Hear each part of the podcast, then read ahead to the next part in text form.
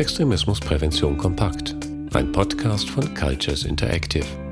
Verein zur interkulturellen Bildung und Gewaltprävention. Menschenrechtsorientierte Jugendkulturarbeit. In der Jugendarbeit bietet es sich an, sich mit Themen und Ausdrucksformen von Jugendkulturen auseinanderzusetzen. Dieses Know-how kann auch in der Rechtsextremismusprävention gut eingesetzt werden. Schon allein deshalb, weil rechtsextreme Gruppierungen immer wieder Jugendkulturen nutzen, um jugendliche Anhängerinnen zu finden.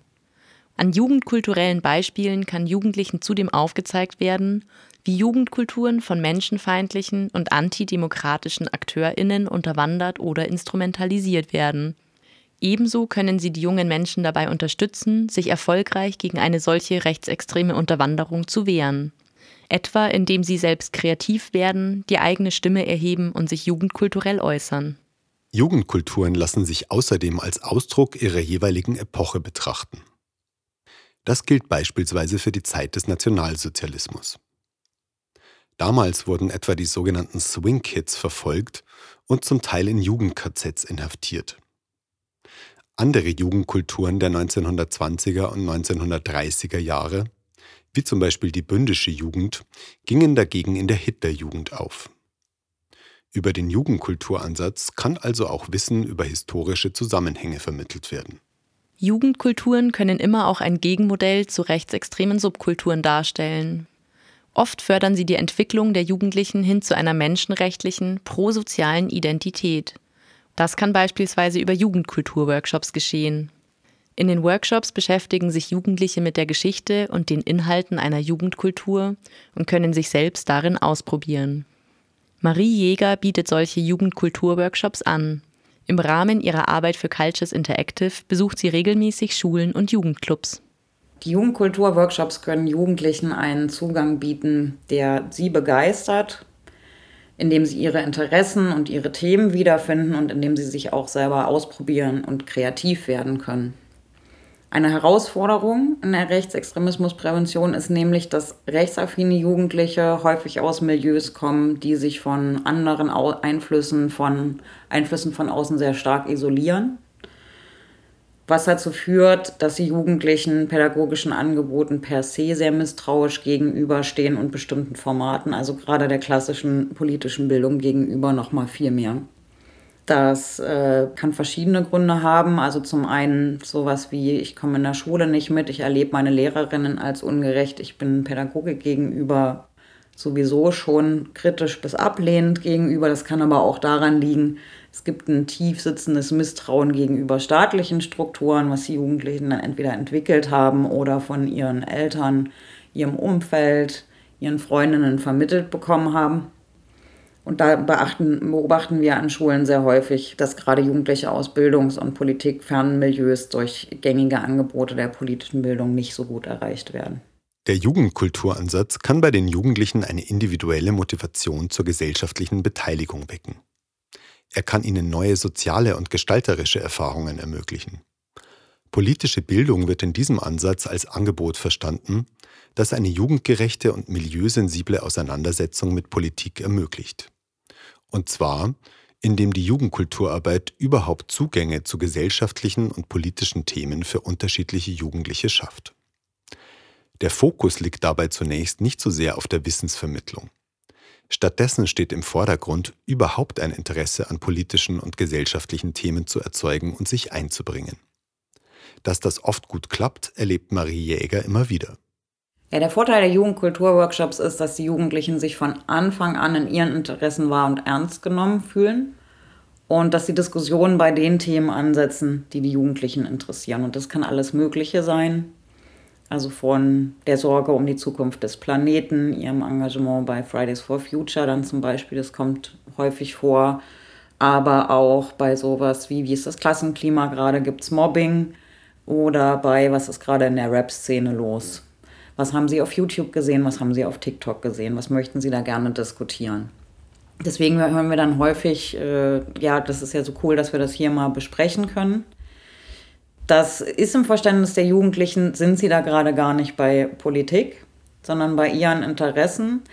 häufig wird das dann auch von äh, Fachkräften, pädagogischen Fachkräften so betrachtet als, okay, was hat das jetzt mit Politik zu tun, weil es eben kein klassischer Input in Form eines Vortrags ist. Wir haben aber die Erfahrung gemacht, dass die Jugendlichen eben über diese Medien oder über diese Themen, dass, dass das die Sachen sind, an denen sie dann auch politische Auseinandersetzungen miteinander führen und die ein guter Einstieg sind. Zum einen erleben sie sich dann selber als diejenigen, die Themen setzen, die den Gang der Diskussion bestimmen. Sie können auch ihr eigenes Expertenwissen zeigen, also wenn es dann zum Beispiel darum geht, wer, welcher YouTuber hat äh, wann was gepostet oder welcher Rapper streitet gerade mit wem. Und letztendlich führen aber diese Auseinandersetzungen dann auch zu Diskussionen um Rassismus, Sexismus, Gendervorstellungen, Antisemitismus, Extremismus. Genau, aber eher von den Jugendlichen gesteuert und nicht ähm, das Team kommt rein und startet mit einem Vortrag. Ein wichtiger Punkt in den Workshops ist die Wahlfreiheit. Die Jugendlichen sollen ihren Jugendkulturworkshop selbst wählen können. Sie können sich etwa als Gruppe oder Klasse für ein oder zwei Angebote entscheiden. Oder sie wählen im Rahmen einer Schulprojektwoche zwischen mehreren Workshops. Die Themen, die in jugendkulturellen Ausdrucksformen und Szenen verhandelt werden, sind vielfältig.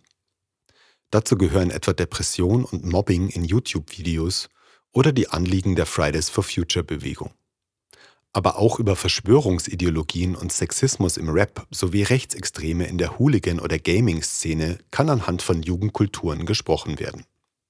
Solche Themen bieten nicht zuletzt eine Brücke zur kritischen Auseinandersetzung mit Ideologien der extremen Rechten. Dass Jugendliche beispielsweise über YouTube und Rap besser zu erreichen sind, nutzen mittlerweile auch die Bundeszentrale für politische Bildung und die öffentlich-rechtlichen Medien, Sie konnten bekannte und bei den Jugendlichen beliebte YouTuberInnen für eigene Formate gewinnen. Eine solche Herangehensweise erleichtert Jugendlichen den Einstieg in gesellschaftspolitische Diskussionen, ohne dass die Themen dadurch oberflächlich würden. Das gilt auch für Jugendliche, die Mühe mit dem Lesen oder Schreiben haben oder die noch nicht so sicher in der deutschen Sprache sind. Viele Jugendkulturen sind international eng miteinander vernetzt oder begreifen sich ausdrücklich als internationale Community. Deswegen lassen sich mit dem Jugendkulturansatz auch Jugendliche gut und nachhaltig erreichen, deren Familien eine Einwanderungsgeschichte haben. Außerdem können anhand von Jugendkulturen die Grundsätze eines menschenrechtlich begründeten Zusammenlebens in einer diversen Gesellschaft veranschaulicht und besprochen werden. Umso wichtiger und wirksamer ist es deshalb, besonders in heterogenen Workshop-Gruppen die internationale Dimension von Jugendkulturen zu veranschaulichen und im Detail zu erläutern. Dies kann im Workshop dadurch geschehen, dass RapperInnen aus Russland und der Türkei gezeigt oder Graffiti aus Ägypten besprochen werden. Die Jugendkulturworkshops von Cultures Interactive haben immer einen praktischen Teil. Hier können Jugendliche Neues ausprobieren und neue Fähigkeiten erlernen. Das hat auf die jungen Menschen meist einen enormen Effekt der Befähigung und des Empowerments. Diverse Workshop-Formate, etwa YouTube und Graffiti, bieten den Jugendlichen auch die Gelegenheit, die Wichtigkeit von Kooperationen in Jugendkulturen zu erfahren. Daran anschließend können die Jugendlichen Gruppen und ihre eigene Rolle darin reflektieren. Die Jugendkulturworkshops von Cultures Interactive werden immer von mehreren Personen geleitet. Gearbeitet wird dabei in Zweierteams. Sie bestehen aus einer Person aus dem Bereich der politischen Bildung und einer aus der jeweiligen Jugendkultur.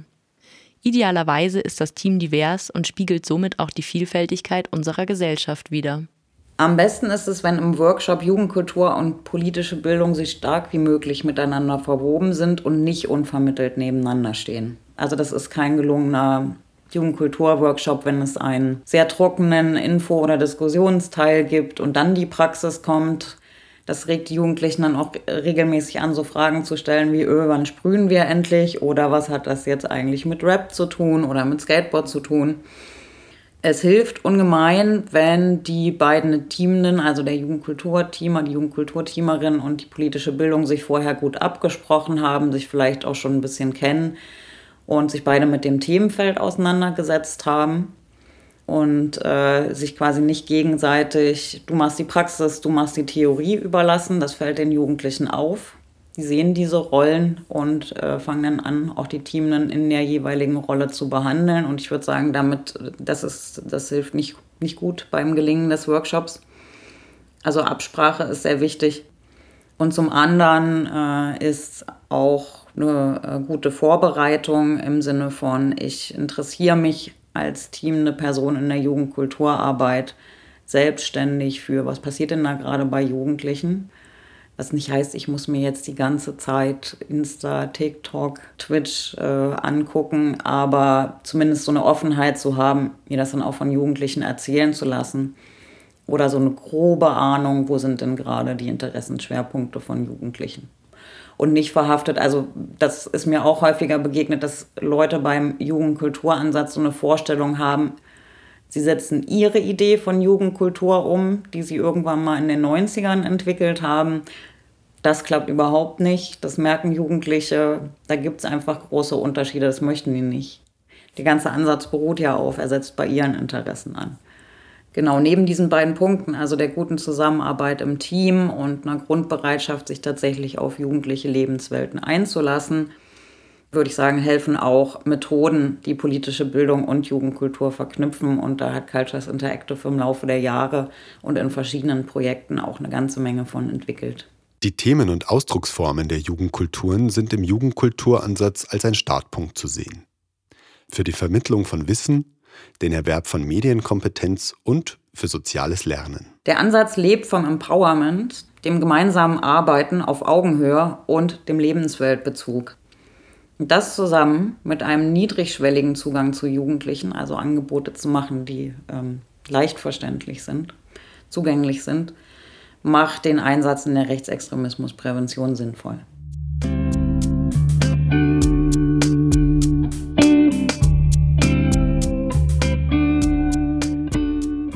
Weitere Infos zu Jugendkulturen in der Präventionsarbeit sowie Literatur zum Thema gibt es auf der Homepage der Fachstelle Rechtsextremismusprävention farp.online.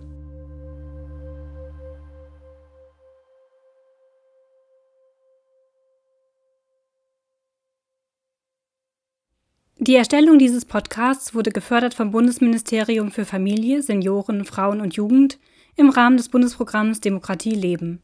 Die Veröffentlichung stellt keine Meinungsäußerung des Bundesministeriums für Familie, Senioren, Frauen und Jugend oder des Bundesamts für Familie und zivilgesellschaftliche Aufgaben dar. Die inhaltliche Verantwortung liegt bei Cultures Interactive